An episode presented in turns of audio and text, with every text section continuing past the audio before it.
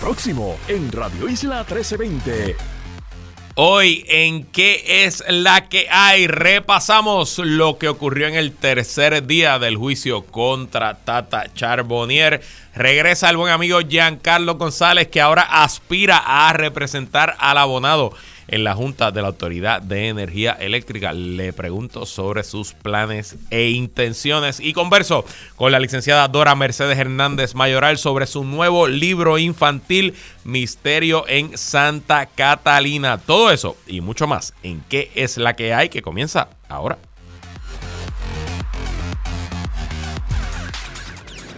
El análisis más potente y completo comienza ahora. Luis Herrero llega prendiendo fuego a los políticos y figuras que se atreven a dañar el país. Radio Isla 1320 presenta ¿Qué es la que hay? Con Luis Herrero.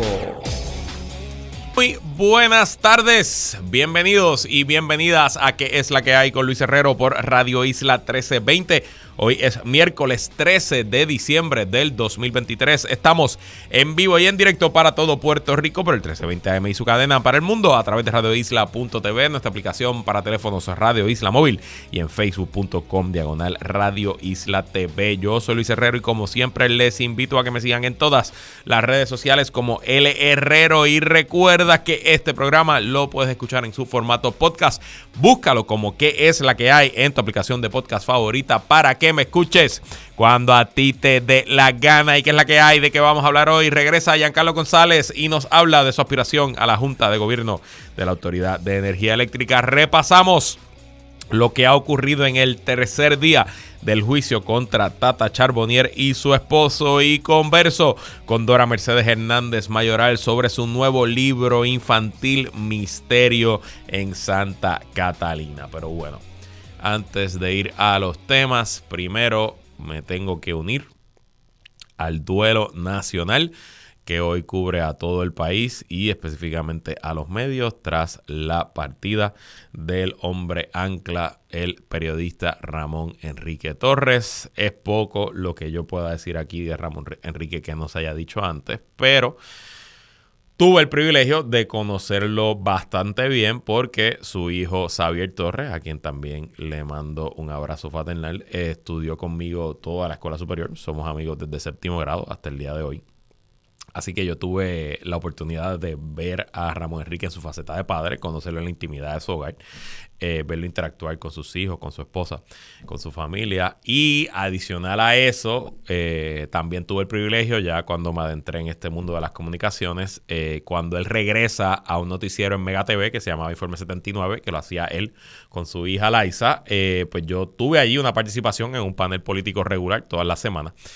Y lo más chévere de ir a Informe 79 era chistear con Ramón Enrique fuera del aire.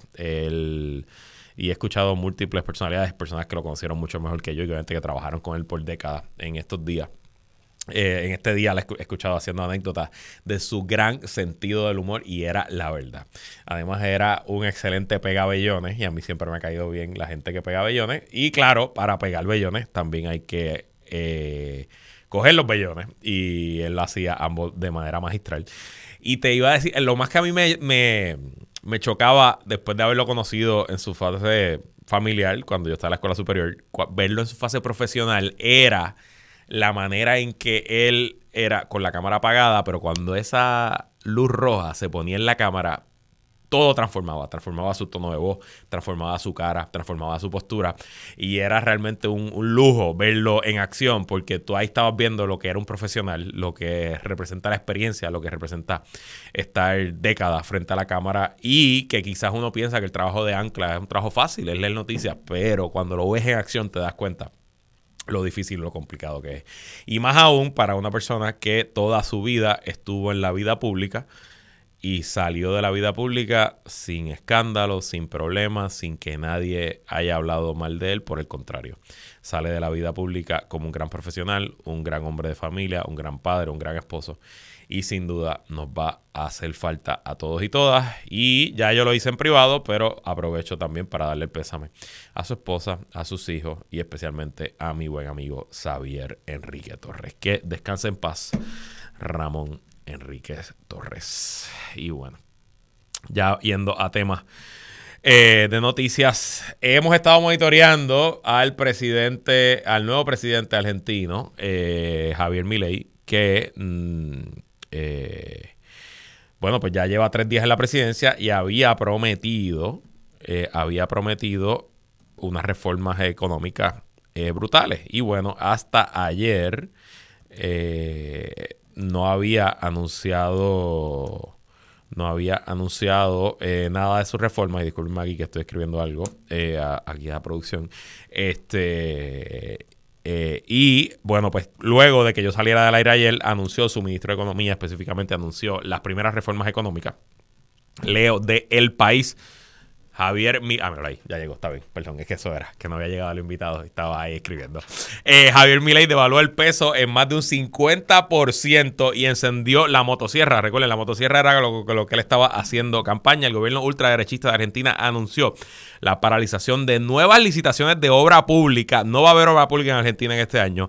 El despido de todos los funcionarios que lleven menos de un año en sus funciones. Así que si usted es un empleado público del gobierno argentino que lo contrataron el último año, para afuera es que va reducción a partir de febrero de los subsidios de la energía y al transporte y una drástica bajada en la transferencia de fondos federales hacia las provincias. El presidente del país sudamericano quiere recortar unos 20 mil millones de dólares del gasto público, una suma equivalente al 5% del Producto Interno Bruto y lo hará lo más rápido posible. Ah, y una cosa que no añadieron ahí, canceló toda la publicidad del gobierno. No hay plata, repitió el ministro de Economía Luis Caputo al anunciar que las primeras medidas económicas, al anunciar las primeras medidas económicas en un mensaje grabado que leyó en un papel. De hecho, al devaluar la moneda, como funcionaba ahora mismo el peso argentino, era que el gobierno de Alberto Fernández decía que el peso argentino se intercambiaba por 400, 400 pesos argentinos era un dólar pero ese era el tipo oficial. Pero en la calle, en el mercado real, el, cambio estaba muy por encima. De hecho, si usted era turista y iba a Argentina y llevaba dólares, podía comprar en la calle pesos argentinos a 900, a 800, aunque el banco dijera que valían 400. Lo que hizo el gobierno de Milei ahora es que le puso el precio real, el precio que el mercado ya determinó, y bueno, pues eso devalúa la moneda con los efectos que eso puede tener. El valor pone fin, le vuelvo al país, pone fin a la ficción de que sostuvo el gobierno de Alberto Fernández a través de múltiples restricciones cambiarias, pero no libera el mercado de cambios ni elimina la brecha en las cotizaciones alternativas que coexisten en Argentina que superan los mil pesos por dólar. O sea, básicamente todavía se puede conseguir pesos en la calle a mejor precio que incluso el precio que tiene el gobierno. Ahorita busqué cómo se comportó el mercado argentino hoy, tras el primer día de, estas, estos anuncios, y había bajado, pero había bajado apenas 26 puntos, si no me equivoco, eh, se, me fue de la, se me fue de la pantalla, así que aquí está. La bolsa y mercados, al, la bolsa y mercado argentino apenas bajó bueno, bajó, bajó casi 5%. Una baja de 5% no es poca cosa. 4.67%. Así que nada, veremos cómo se va desarrollando estos primeros meses y estas primeras reformas económicas de Javier Milei. Y ahora aterrizamos en Puerto Rico y le damos la bienvenida una vez más a este programa a mi buen amigo Giancarlo González, que se acaba de meter en otro lío. ¿Qué es la que hay, Giancarlo? ¿Qué hay, Luis? Bueno, yo te conozco a ti desde el 2013 eh, nuestra audiencia ya te conoce porque has estado aquí más de cinco o seis veces. Has venido a hablar de tecnología, has venido a hablar de tu podcast de bienes raíces Orbital. Cuando hay temas de hackeo en el gobierno, a veces te traigo. Eh, tuvimos el, el, CTO Summit allá en el centro de convenciones. Eh, creo que te conozco bien, pero nunca te he conocido como una persona con aspiraciones. o sea, aspiraciones electorales, vamos a decir, porque tienes aspiraciones personales, profesionales, obviamente las tienes. Yo tampoco me había conocido como eso. Y hace como tres semanas me escribiste, estoy pensando aspirar a la silla de representante de los abonados en la Autoridad de Energía Eléctrica. Primero, explícame en qué consiste eso de ser representante de los abonados. Bueno, es un puesto de junta. Okay. Esa junta tiene 12 miembros. Okay. Creo que habían más, después se redujo, habían varios. Creo que en algún eh, momento hubo eh, representantes de abonados comerciales y abonados residenciales. Se consolidó a una persona, pero esta persona representa los intereses del consumidor dentro de la Junta de la Autoridad de Energía Eléctrica. Ok. Y te pregunto, la autoridad eléctrica sigue siendo relevante. O sea, no es, no es Luma y no es Genera ahora los que mandan aquí. Bueno, pero eh, la autoridad, ellos tienen un contrato. Básicamente, es como que les pasaron un contrato para hacer la, la, operación de la distribución o la operación de la generación, pero técnicamente responden a ese, a ese contrato. Tienen una operación mucho más sencilla, no están supervisando empleados directamente. Pero tienen que hacer valer lo que dice ese contrato y, fiscalizar eso. O sea que el ente que todavía está llamado a fiscalizar y asegurarse que cumplan tanto Luma como Genera es la Autoridad Eléctrica. la Autoridad Eléctrica. Y entonces la autoridad sigue existiendo pequeña, tendrá, qué sé yo, algunas docenas de empleados. Sí, me imagino. Todavía no sabes. ese detalle no lo tengo. Ok, y explícame cómo, cómo funciona, cómo, cómo, cómo los abonados votamos por Giancarlo González. Bueno, ahora mismo estoy recopilando endosos, que tengo bastante ya, mucha gente se ha, se ha sumado, estoy recopilando las firmas ahora. Una vez eso ocurra, en, en la factura de febrero le va a llegar a las personas una, una papeleta con las opciones de candidatos que hayan, si hay más de uno. Ok. Y entonces ellos votan ¿Y por... ¿Y los que recibimos la factura por internet? Pues eso es una buena pregunta que en la oficina de ciudadano estoy indagando, no tienen el proceso digital, así que... Sí, porque yo no, recibo factura por correo. Le enviarán entonces una... Te enviarán algo, una papeleta por correo. eso, se está definiendo, todavía no tengo el detalle, pero estoy indagando, ¿verdad? Preguntando. Lo primero que me asegure es del proceso de las firmas y de cómo hacer eso. ¿Y cuántos endosos son?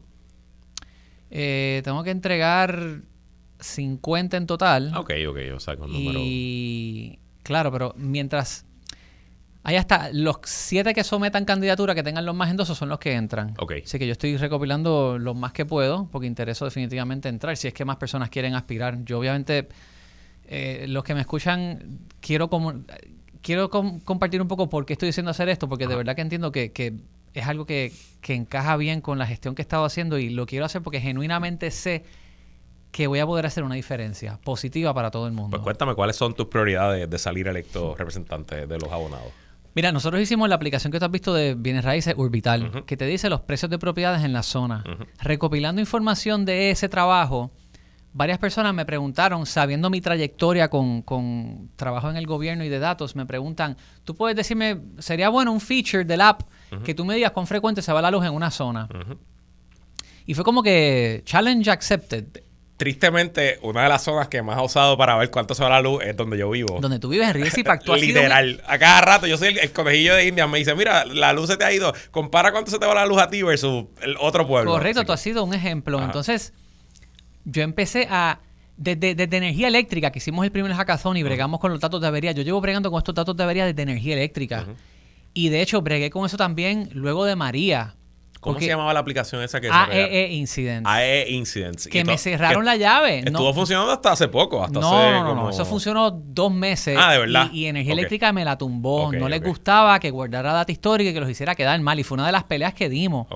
De hecho, yo estuve enfadado con todo esto cuando después de María vino la restauración eléctrica y aquí en Puerto Rico, o sea, se perdieron vidas por falta de ineficiencia en restaurar la red y de comunicarle a la gente dónde está, dónde está el, cómo está el estado de la reparación. Y yo siempre tuve, escribí ensayos de esto. Yo empiezo entonces, hace como dos años y medio, a guardar la información desde mí, un esfuerzo nosotros mismos. Yo empecé a preguntarle a Luma, en ese, esa página que ellos tienen de avería, yo le preguntaba, ¿cuán frecuente se fue la luz? Ellos respondían con una lista de los lugares donde hay avería. Pero ellos no la guardan, no estaba la, guarde, la data histórica, igual que AEE e no la guardaba tampoco yo lo empecé a guardar. Ok. Yo guardé, cada hora yo le preguntaba esto y lo guardaba. Ok. Yo tengo más de 4.500 horas de esa preguntita guardado con la lista de urbanizaciones, sectores, barrios, condominios que se ha ido la luz. Cuando viene Fiona, como seis meses antes, ya yo estaba revisando esa, esa lista de averías, haciendo el conteo y tratando de parearla con la data de urbanizaciones, condominios que yo tenía en Orbital, para entonces decirte, ah, ¿Dónde tú vives? En Villa Fontana, en Carolina, en Venus Gardens, en Coupey. Pues, ¿cuántas veces yo tengo que salir la luz en Villa Fontana? ¿O cuántas veces tengo que salir la luz en Venus Gardens? Y enseñarte ese número. Pero resultó que Luma tenía un reguero de duplicidad con la nomenclatura de los datos. Habían la data estaba repetida, mal referenciada. Sí, a veces, yo, bueno, usando Venus Garden, a veces decía Venus Garden, a veces decía Urbanización Venus Garden, a veces decía Ur Venus Garden. Exactamente. Y te contaba como sitios distintos cuando al mismo lugar. Exactamente. Y nosotros hicimos un esfuerzo de normalizar eso. Ese informe que yo publiqué, lo pongo en LinkedIn y lo lee esta amiga mía, Denise Ross, que es la Chief Data Scientist de la Casa Blanca. Ahora, eh, cuando yo era CIO, tenía otro puesto en New Orleans. Y ella me pone en contacto con esta entidad que se llama el Outage Data Initiative, que es una iniciativa que está auspiciada por el Departamento de Energía, que está buscando estandarizar cómo los proveedores de, energía en todos los Estados Unidos, los Utility Services Providers, cómo reportan avería. Ellos quieren estandarizar eso. Pues el ODI se puso en contacto con Edison Avilés en el negociado de energía, gracias a esta gestión, y Edison se reunió con Luma y entre Edison, ODI y Luma firmaron ese acuerdo. O sea, básicamente este esfuerzo que yo hice de, datos de avería ayudó a que se adelantara la gestión de estandarizar cómo Luma reporta las averías. Y eso a mí me dio como que un sentido de, wow, acabo de hacer una contribución significativa en este, en este particular. Y viendo de repente que se abre este puesto, digo, mano, hay mucho más que yo puedo hacer desde adentro. Pero, pero mucho. Inclusive hay más cosas que estoy haciendo desde afuera. Ahora mismo yo estoy levantando la información de todas las propiedades, las casas que tengan placas solares, porque las placas solares activan una alerta de cuando se va la luz.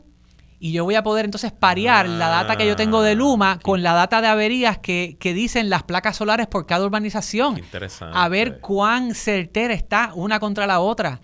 Y yo estoy haciendo todos estos esfuerzos dentro de, ¿verdad?, Orbital, pero yo no tengo ningún problema ni limitación en, mira, voy a servir a la Junta, vamos a, estos esfuerzos tienen que salir del propio Luma y vamos a hacer lo más transparente posible y informar al ciudadano de la mejor manera posible sobre dónde ocurren las averías, cuándo van a ocurrir, informar a las personas de esto. Yo creo que por ahí hay un mango bajito que yo puedo impactar rápidamente y de ahí puedo seguir aportando en muchos otros temas. Qué brutal. Obviamente, pues yo cuando me dijiste que lo querías hacer, eh, te dije que lo hiciera. Me parece que eres una persona además de que tiene las mejores intenciones, eh, eres una persona extremadamente preparada para precisamente lo que hace falta, que es romper esa caja negra que siempre ha sido la autoridad eléctrica, pero esencialmente nuestras corporaciones públicas. O sea, lograr que el gobierno comparte información y, ha mejorado, ha mejorado. Ha mejorado en, muchos pero muchas regiones. pero todavía hay muchos sitios que es como, como sacarle una muela a alguien, ¿no?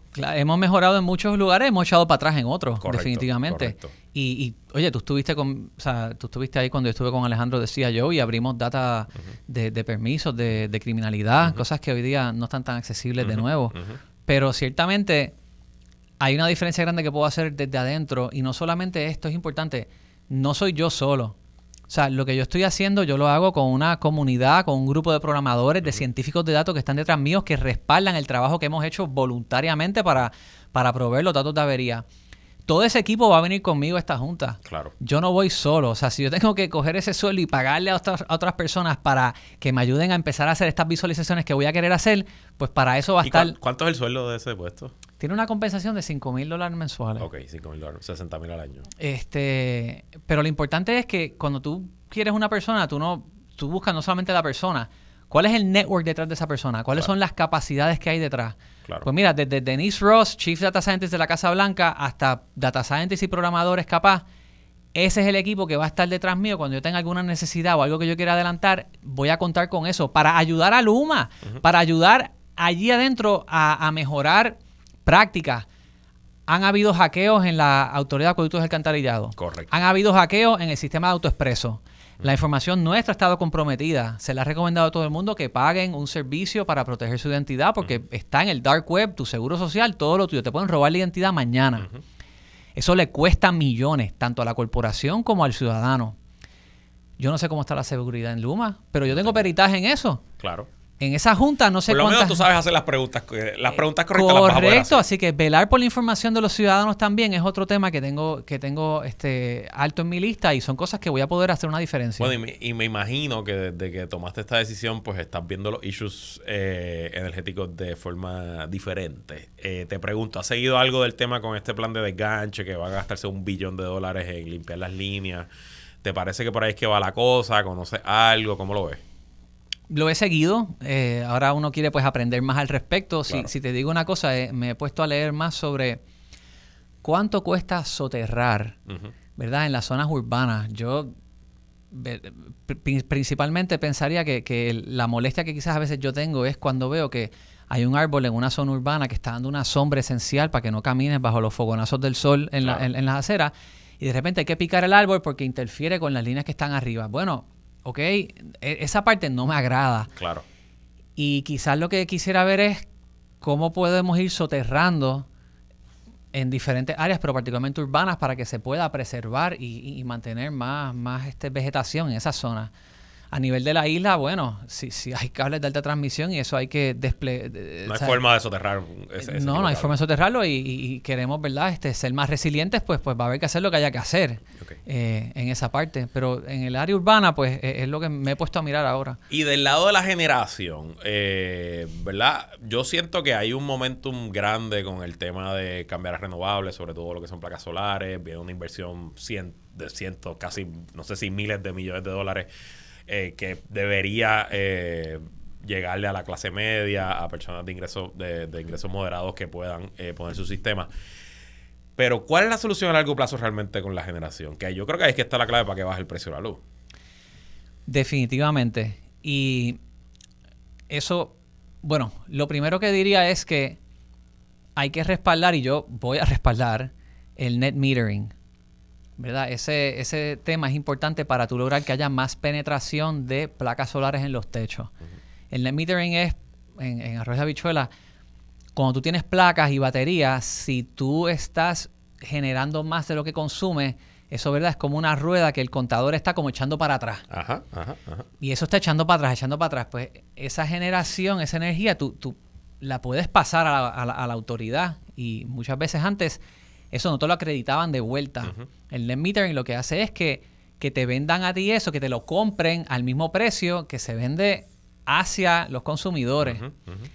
Pues hay, una, hay unas fórmulas que han adoptado en California que se vende a un precio, ahora mismo bastante favorable, el precio justo, el mismo precio que se vende, net, para que haya más adopción. Cuando tú llegues a 20, 30% de adopción en placas solares, pues entonces tú puedes reconsiderar si bajas el precio más wholesale o otro tipo de ajuste. Pero ahora mismo lo que se ha propuesto es que se mantenga el net meter en el precio que está para que logremos más adopción eh, de las placas solares, que es quizás la, vía para independizarnos lo más rápido posible. Nosotros estamos en el trópico, tenemos casi 12 horas de luz constante todos los años. Eh, no hay razón alguna porque aquí no tengamos cientos de miles de casas con placas solares. Además que yo creo que eso nos hace más resilientes y nos hace más, anti, más a prueba de huracanes. Correcto. Porque María vino y no le voló la, las placas solares a la gente de los techos. A pesar de que entró aquí con los vientos que entró y la, hizo los destrozos que, hizo. Así que obviamente si nosotros aumentáramos eso. Bueno, Giancarlo, sabes que tienes mi apoyo, sabes que tienes mi voto. Y regresa antes de febrero cuando ya esas papeletas salgan para recordarle a nuestro público cómo pueden escoger a sus representantes en la Junta de Autoridad Eléctrica. Gracias por tenerme, Luis. Gracias. este Si queremos conocer más de ti y de tus propuestas, ¿dónde vamos? Pues mira, en el blog mío, giangons.com, ahí, ahí están las historias publicadas de lo que hice con ODI, de lo que hicimos con, con, con la el reporte de las averías, está una carta que explica pues la intención mía de por qué hacerlo, así que el que lo quiera, giangons, g a n g o n -Z Bueno, pues ahí lo tienen, Giancarlo González, aspirante a ser representante de los abonados ante la Junta de la Autoridad de Energía Eléctrica. Gracias por estar aquí. Gracias, Luis, por la invitación. Nosotros vamos a una pausa y cuando regresemos les cuento qué pasó hoy en el tercer día del juicio contra Tata Charboniel. No se vayan nadie, que es la que hay continúa. Sigue conectado con Radio Isla 1320. Estás escuchando ¿Qué es la que hay? Con Luis Herrero. Somos el sentir de Puerto Rico. Regresamos. Estoy usando otro micrófono que usualmente uso y admito que me siento un poquito fuera de lugar y también Alex en el control se siente un poquito fuera de lugar porque me prendió el micrófono que no era, pero no importa, eh, estamos aprendiendo. Es un tema de la iluminación. Tengo una de mis fanáticas principales que ayer me dijo que en el micrófono donde usualmente me siento, la luz me proyecta de una manera sobre mi frente que hace que me vea más calvo. Eh, así que le le mando un saludo a mi fanática María Victoria, mi suegra, que fue la que me lo dijo. Este saludo, María Victoria, que me está escuchando. Eh, bueno, ok, hoy fue el tercer día del juicio contra María Milagros Tata Charboniel. Y como ayer, eh, Les traje resumen de lo que ocurrió usando la cuenta de Twitter de la periodista Gelmaria Alvarado de WKQ. Hoy voy a usar la cuenta de Twitter de la buena amiga periodista Adriana de Jesús Salamán. Adriana es periodista en el programa televisivo Rayo X y también en El Vocero. Eh, ninguna, no es que una sea mejor que la otra, es que simplemente pues quiero destacar a eh, las compañeras periodistas que están allí cubriendo el, el caso y que nos están dando la información, porque como les dije, no hay forma de uno escuchar, uno ver, uno, a menos que esté sentado allí en la sala de la jueza, no hay manera de seguir el juicio, así que dependemos de lo que nos están eh, comunicando a través de las redes sociales los periodistas. Hoy eh, la evidencia del gobierno se centró en el nitigriti de las transacciones financieras. Esencialmente, el gobierno buscó hoy probar cómo era, según la evidencia que funcionaba el esquema mediante el cual Frances Acevedo, la recepcionista y empleada de Tata Charboniel, que cobraba 8 mil dólares al mes, le pagaba alegadamente dinero directamente a Tata Charboniel y a su esposo. Y para hacerlo, el gobierno sentó a Belinda Swartz. Eh, Belinda Swartz es una contadora forense, forense del FBI que lleva 15 años haciendo ese tipo de trabajo. O sea, es una agente del FBI que se especializa en contabilidad forense. Dice que ha trabajado todo tipo de casos, especialmente en casos del cuello blanco y corrupción. Source hizo un análisis de los estados de cuenta de bancos de eh, Tata Charbonnier y de su esposo Montes, o sea, el estado como matrimonio, la de Charbonnier como individual, porque parece que Tata tenía una cuenta individual que no compartía con su esposo. La de Montes individual en otro banco, así que el esposo también tenía otra cuenta. Y los récords de ATH Móvil también, obviamente, hizo un estudio de las cuentas de Frances Acevedo, que era la empleada que fue coacusada y se declaró culpable hace unos meses, eh, que cobraba el salario de 8 mil dólares. Lo primero que el gobierno buscó es mostrarnos el histórico del salario de Frances. Dice aquí Adriana, Soares analizó el salario bisemanal que recibía Frances Acevedo como empleada de Charbonnier en la Cámara de Representantes de 2013 a 2016. Generaba en set entre 755 y 925 dólares por depósito directo. O sea, ese cuatrenio donde toda Charbonnier está en minoría Frances Acevedo apenas cobraba entre 800 y 925 dólares bisemanales. En la Cámara se paga bisemanal. En 2017, ahora en mayoría, Tata Charbonnier tiene más presupuesto como mayoría, además que presidía varias comisiones. Pues en 2017, Frances Acevedo comenzó a recibir pagos por 2.564 y eran pagos en cheque. Esto es importante. Cobraba antes por el depósito directo y en el 2017 empezó a cobrar en cheque. Dice la testigo del gobierno que Acevedo no solo cambió su ingreso, sino que cambió su patrón de manejo del dinero, pues comenzó a hacer transferencias o retenciones en efectivo más seguido. Según la testigo, Acevedo recibió un pago de la Cámara de Representantes en cheque por 2.118 dólares con 97. Lo cambiaba en un banco y en otro banco depositaba 900 y se quedaba con 1.218.97 en efectivo. El mismo patrón ocurrió durante todo el 2017. Según yo leí en, en Twitter, la cuenta de la Cámara de Representantes estaba en el banco First Bank y ella iba a ese banco a cambiar ese cheque en efectivo, aunque no tuviera cuenta en ese banco. Y luego, usualmente lo hacía en un centro comercial, no dicen cuál centro comercial es, pero yo presumo que debe ser Plaza Las Américas, que es el centro comercial más cerca del Capitolio, y que están las sucursales de todos los bancos.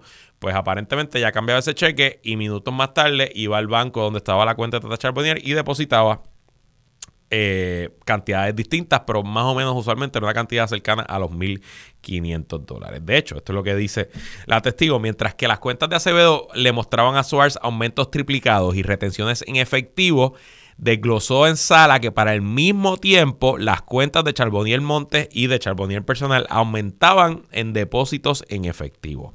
Hay varios ejemplos, no los voy a decir todos porque nos aburrimos, pero les cuento uno. Esto es uno de los ejemplos que la testigo dijo ahí. Acevedo recibió un cheque por 2.172,47. Depositó 1.200 y se quedó con 1.515,47 en efectivo. 14 minutos después aparece un depósito de 1.500 dólares en la cuenta personal de Charboniel. Ambas transacciones fueron en bancos diferentes del mismo centro comercial. Según Source, los depósitos en efectivo para las cuentas de Charbonnier Montes y Charbonnier en el 2017 totalizaron 16.440 pese a que los únicos ingresos en planillas eran salarios de la Cámara de Representantes y la Corporación del Fondo del Seguro del Estado. Repito, en las planillas que radicaban Tata Charbonnier y su esposo, sus únicos ingresos eran sus salarios, el de ella como representante en la Cámara, el de él como empleado en el Fondo del Seguro del Estado. Pero cuando la analista forense entra a las cuentas, encuentra que en el 2017 hubo depósitos de 16.440 dólares en cash. Y a menos que usted tenga un negocio que maneje mucho cash, es bien difícil, bien difícil que usted pueda justificar unos depósitos de eh, 16 mil y pico de dólares, sobre todo cuando usted es un asalariado. Así que obviamente pues eso levanta bandera. Y me imagino, yo no estoy allí, así que no, no, conozco el tono, no sé cómo se está desenvolviendo la, la, la testigo del gobierno, pero me imagino que estos números son bastante fáciles de comprender para el jurado porque aquí no estamos hablando de transacciones internacionales, no estamos hablando de cuentas en Panamá o en las Islas Caimán, no estamos hablando de corporaciones eh, sobre corporaciones sobre corporaciones, aquí estamos hablando de una cuenta como las que todos y todas tenemos, una cuenta ordinaria de cheque en los bancos que todos conocemos. En Puerto Rico hay tres bancos nada más. Eh, en el mismo shopping que todos conocemos, donde todo el mundo hace las cosas. Así que me parece que el, eh, el gobierno está siendo bastante efectivo en presentar la evidencia de una manera comprensible y sencilla. El patrón de cómo Acevedo y Charbonnier se movían el dinero cambia porque en algún momento, luego del 2017, ella empieza a cobrar una vez más por depósito directo. La Cámara pues le pagaba su quincena en depósito directo y empiezan a verse entonces transacciones por ATH móvil. Si usted utiliza ATH móvil, usted sabe que lo más que usted puede transferir por día son 500 dólares, ya sea en una transacción de 500 dólares o en la suma de transacciones en un día. Una vez llega a 500 dólares, usted no puede hacer otra transacción hasta el próximo día. Así que el patrón que la testigo del gobierno presentó es que cobraba Acevedo y en tres días corridos se veían transacciones de 500, 500, 500 a las cuentas de Tata o a otras cuentas, la de su esposo, o incluso... Perdóneme incluso la de sus hijos, discúlpenme. Eh, por ejemplo, aquí hay una, en octubre de 2019, según la testigo, y luego de recibir su cheque, Acevedo intentó pasarle 500 dólares por ATH móvil a Montes Charbonnier, que es el esposo de Tata, con el mensaje de Tata, pero la transferencia no pasó. Intentó siete veces entre las 9 y 24 de la mañana y las 1 y 38 de la tarde con el mismo mensaje, pero el dinero no pasó.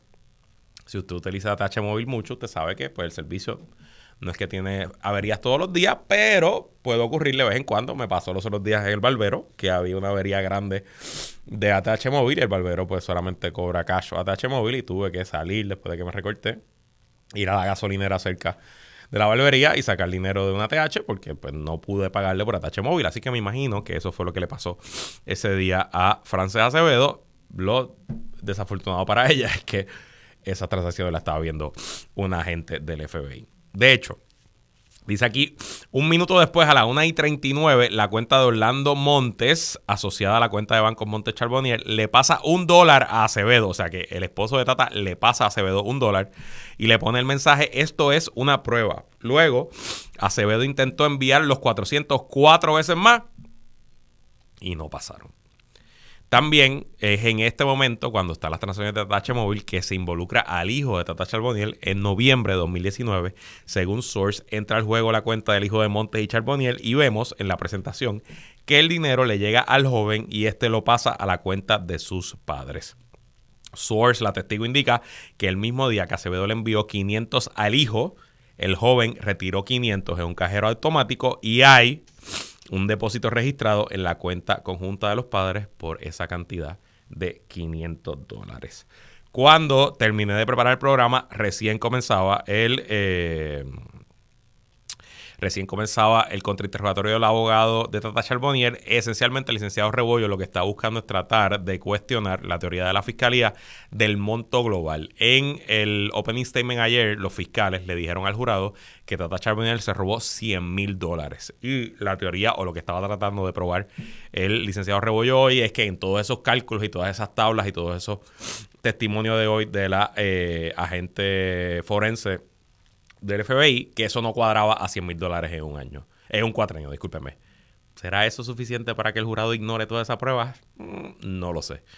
Obviamente, el juicio, el día, no sé si ya terminó. Yo estoy al aire hace un ratito, así que no, no, he podido monitorear las cuentas de Twitter. Pero como siempre les digo, pendiente a la prensa mañana, todos los periódicos están escribiendo sobre esto. Y siempre recomiendo el artículo que seguramente preparará el abogado y periodista licenciado Oscar Serrano en Odisel, que es un tremendo resumen de lo que haya ocurrido hoy.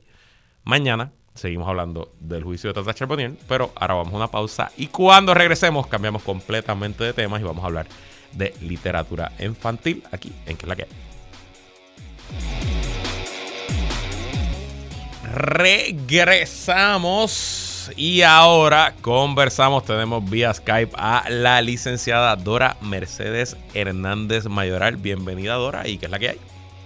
¿Qué es la que hay? Pues súper contenta Qué bueno, yo también estoy bien contento de tenerte aquí y obviamente siempre he sido un fanático de la literatura infantil, pero ahora como padre estoy inculcando el amor por la literatura infantil en mi niña, así que para mí un honor tenerte aquí para que nos hables de tu nuevo proyecto. Explícanos, ¿por qué sentarte a escribir este libro Misterio en Santa Catalina? Pues yo quería buscar una manera para transmitir el mensaje de la abogacía por los derechos de la niñez. Eh, cuando hablamos de los derechos de la niñez, se nos olvida muchas veces que los niños tienen que conocer sus derechos. Tal vez lo sabemos de adultos que para que nosotros podamos exigir nuestros derechos en un momento dado que haga falta, tenemos que conocer que tenemos unos derechos. Pues lo mismo pasa con los niños. Nosotros los adultos estamos ahí para protegerlos, para abogar por sus derechos, pero cuando ellos conocen sus derechos, ellos se fortalecen para defender los propios y defender los de sus amigos.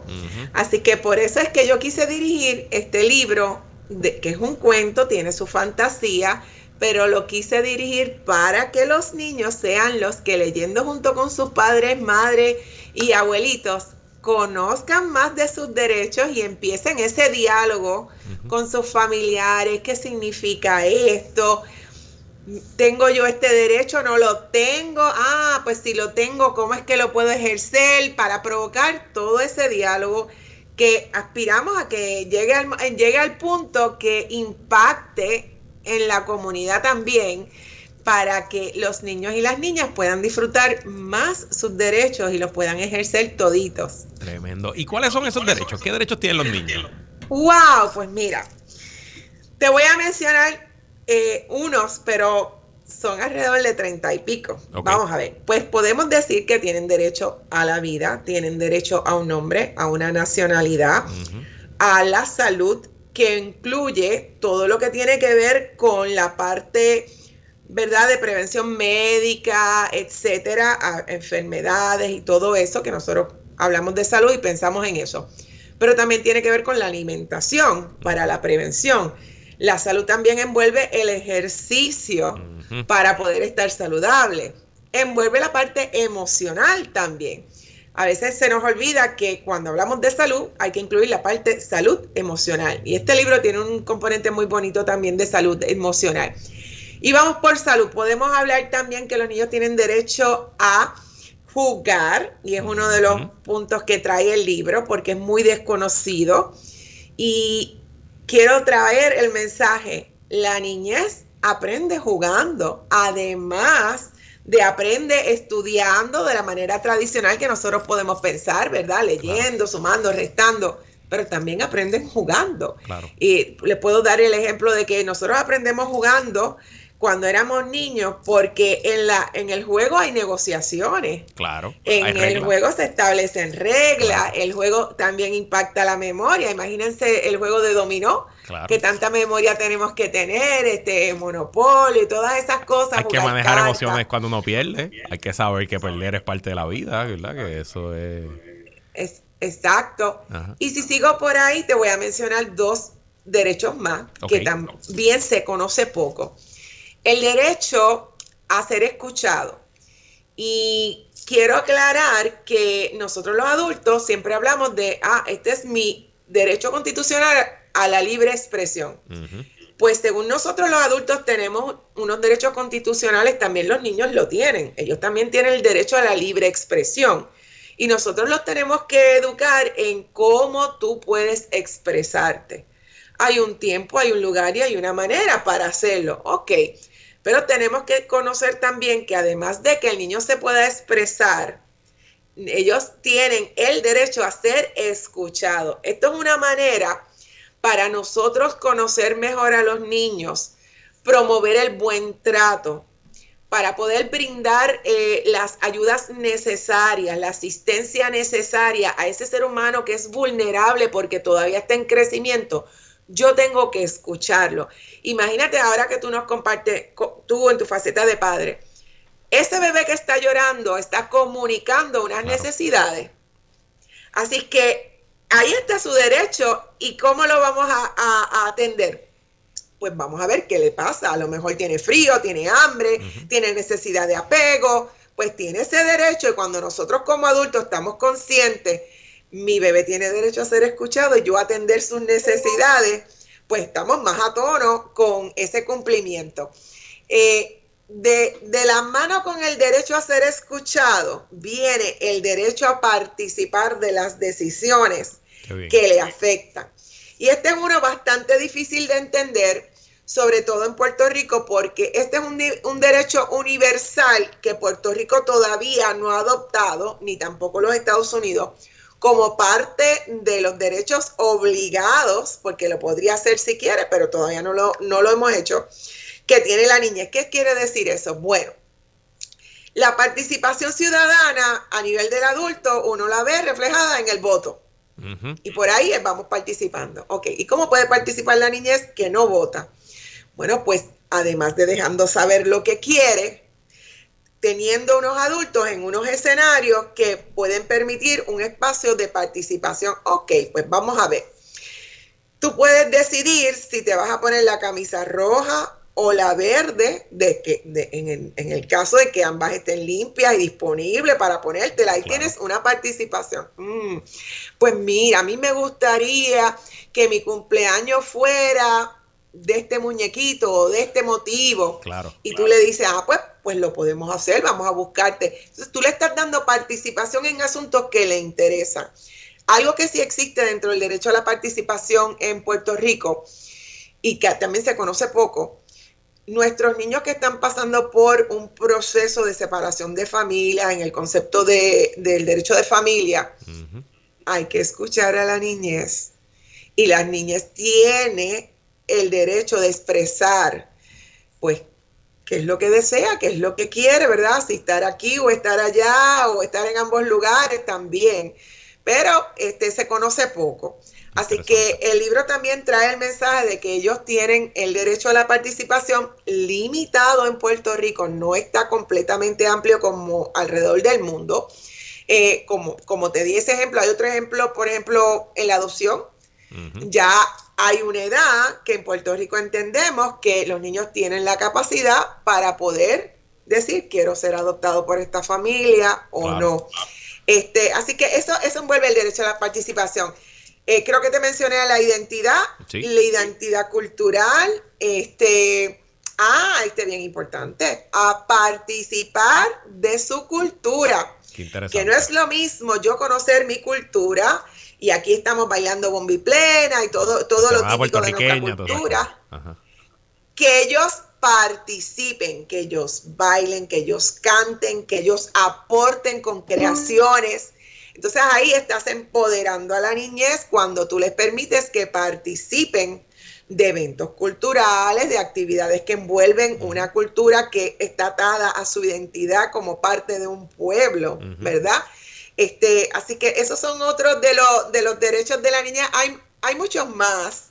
Hay muchos más, pero para darte así, este, un, preview de, los derechos de la niñez, yo te diría que esos son los más, más que puedo recordar en este momento que conocemos y que necesitamos conocer. Yo obviamente, no, antes de ser padre, todo lo que sabía de la importancia de la lectura en la niñez temprana fue obviamente gracias a mi, a mi tía Piti, que en paz descanse, y obviamente el trabajo que hace su hijo, mi primo Juan Carlos y su esposa Jan Lee en su fundación Lee conmigo. Pero ahora que lo estoy viviendo, te, cuento una anécdota, ya nos estamos quedando sin tiempo, pero voy a abusar de, aquí de, nuestro productor.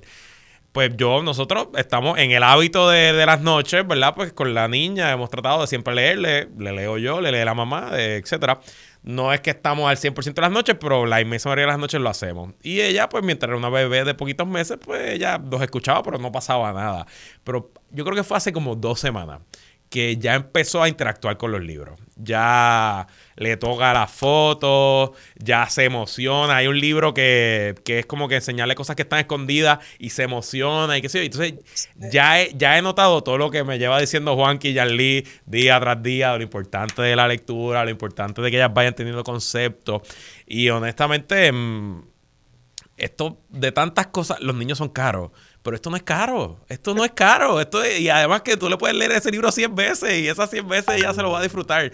Así que obviamente hay que hacerlo y, no lo podemos dejar caer. Hay que hacerlo, mira, ¿por qué la lectura es tan importante? Porque va atada al derecho a la educación y la educación es necesaria para nosotros prepararnos para nuestro futuro, ¿verdad? Como seres humanos que vamos a participar en la sociedad y nos vamos a mantener a través de nuestro trabajo. Y qué mejor que buscar que vaya entrando en, la, en el hábito de la lectura de una manera interesante de lo que le guste. Porque ahora mismo nosotros como adultos leemos lo que nos interesa y probablemente leemos lo que necesitamos leer, pero de un ambiente que nos interesa en nuestra ocupación, ¿verdad? O nuestros trabajos. Así que eh, crear ese hábito, mira, ya lo tiene. No necesariamente todos los días, porque sabemos que la vida es complicada pero irlos llevando a eso, a que, a que quieran leer, quieran buscar información a través de los libros. Eso, eso está genial. Eso, eso que has hecho está genial. Dora, si queremos adquirir Misterio Santa Catalina, ¿dónde lo podemos comprar para regalarlo esta Navidad? Pues mira, lo podemos comprar, lo podemos adquirir en Librería Casa Norberto, en The Bookmark en San Patricio, que by the way, vamos a estar este domingo allí a las 11 leyéndole a los niños y a las niñas. Brutal en el laberinto, en el candil, el aparicio, MS Books, Marshop, Casa del Libro, Casita Books en Aguadilla, Serendipia en Barranquitas y bajo un árbol de carambola. Así que esencialmente en todas las librerías de Puerto Rico pueden comprar un misterio en Santa Catalina y para que y online también. Y online también para que los niños se diviertan y a la vez que estas librerías lo tienen accesible online. Ah perfecto. sí Casa Alberto está online etcétera correcto. Libro 787 ya mismito. Ya mismito muy bien. Esos son mis panas y lo hacen muy bien así que bueno. Dora Mercedes Hernández Mayoral mucho éxito con este libro y que sea el primero de muchos. Muchas gracias por darme este espacio para comunicar todo esto muy agradecida y felicidades. Igual a ti y a toda tu familia. Y bueno, hasta aquí esta edición de ¿Qué es la que hay con Luis Guerrero? Como siempre agradecido de su sintonía y patrocinio. Quédese con nosotros. La mejor programación y análisis de la radio puertorriqueña continúa en Radio Isla 1320. Hasta mañana.